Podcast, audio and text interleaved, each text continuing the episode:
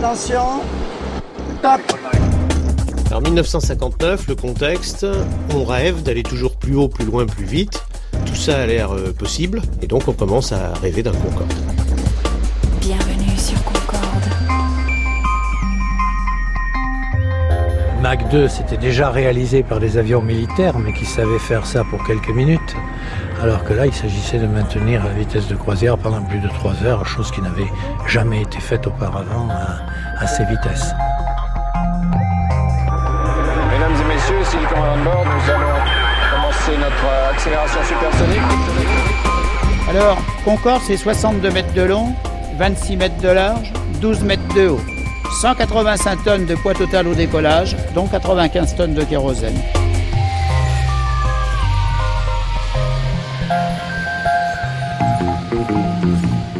À l'aube des années 60, les pilotes commencent à maîtriser des vitesses supersoniques élevées sur les avions militaires. Les compagnies aériennes, quant à elles, mettent en ligne des avions à réaction, tels que la Caravelle ou le Boeing 707. Et c'est dans ce climat que va bientôt s'écrire l'une des plus belles pages de l'aviation commerciale, Michel Polaco. Dans tous les pays du monde, des ingénieurs, euh, des pilotes d'essai, des industriels commencent à dessiner, à ébaucher ce que pourra être un avion supersonique de transport, parce que tous ont fait des recherches, ont fait des développements, sont arrivés petit à petit à domestiquer euh, l'aviation à réaction euh, militaire puis commerciale, et donc euh, rêvent d'offrir aux compagnies aériennes l'avion de transport supersonique. Et ça va être euh, un projet euh, qui va naître à peu près en même temps en Europe avec la France et la Grande-Bretagne, qui ont chacune leur projet. Chez nous, ça s'appelle Super Caravelle. Et puis, on a les Russes, qui évidemment envisagent un Tupolev, et les Américains un Boeing. C'est ainsi que la France et l'Angleterre s'entendent sur un projet d'avion supersonique long courrier et signent fin 62 un accord prévoyant la construction du Concorde sur deux sites. À Filton pour la partie britannique et à Toulouse pour la France. Et c'est dans ce hall que nous avons fini euh, d'assembler les Concorde prototypes et que nous avons également équipé euh, les pré-séries et les premiers avions de série. Bernard Dufour était le directeur de l'usine de Toulouse. Il se souvient du partage des tâches entre les deux pays. Il faut d'abord à ce propos parler à mon avis du moteur, car je voudrais rendre hommage à la qualité euh, des moteurs que les Britanniques nous ont apportés, les Bristol Olympus qui avait déjà une carrière militaire assez remarquable. Mais ce moteur euh, a révélé tout au long de Concorde euh, une solidité tout à fait extraordinaire. Je l'ai vu un jour, il avait avalé, euh, je sais pas, une trappe qui devait faire pas loin de 1 mètre carré et demi d'aluminium. Et toutes les aubes étaient encore attachées sur les rotors, ce qui était quand même une jolie performance. Eh bien, en ce qui concerne le découpage de l'avion, la Grande-Bretagne fabrique la pointe avant de la machine, elle fabrique également les empennages, c'est-à-dire la partie arrière, et les groupes motopropulseurs et une partie du fuselage. La France, elle, fabrique la totalité de la voilure et la partie centrale de la machine, avec le train d'atterrissage. Un peu sur la pression d'ailleurs des études et de Lucien Servanti qui tenait beaucoup à garder la haute main sur l'aérodynamique voilure. Car Servanti, c'est un petit peu le papa du Concorde. C'est à lui qu'on doit le profil de l'avion et notamment le choix d'une aile delta ogivale.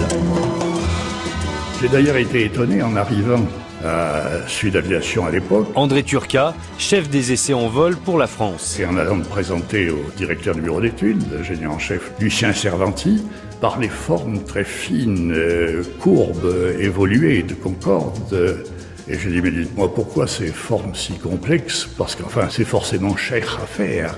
Alors, avec son accent boyard, euh, il m'a répondu, vous vous imaginez pas que mes ingénieurs travaillent à coups de serpe Voilà.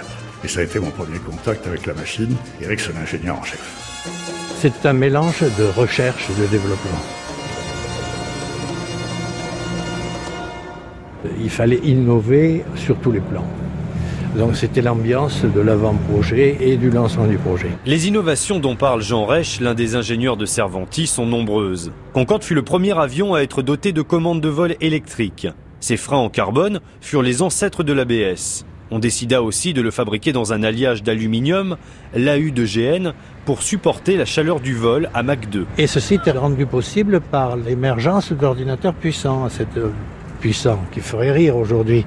La Control Data 6600 que nous avions pour faire Concorde Oh, ça devait faire le centième de la puissance de votre ordinateur sur votre bureau.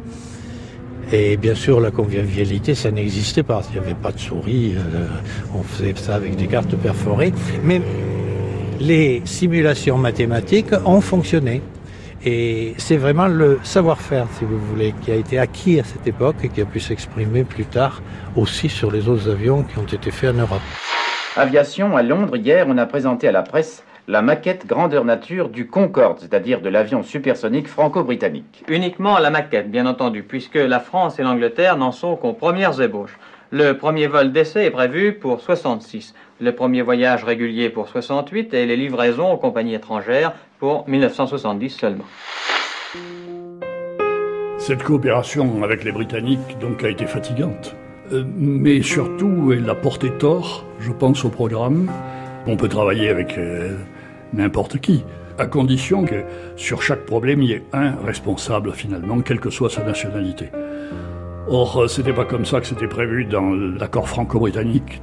Nous en avons souffert, nous en avons pâti, et je pense que l'avion en a souffert en nous faisant perdre un temps que j'estime au total à trois ans, dont deux ans pendant la période des essais en vol. Sans parler du coût des duplications des deux chaînes de montage.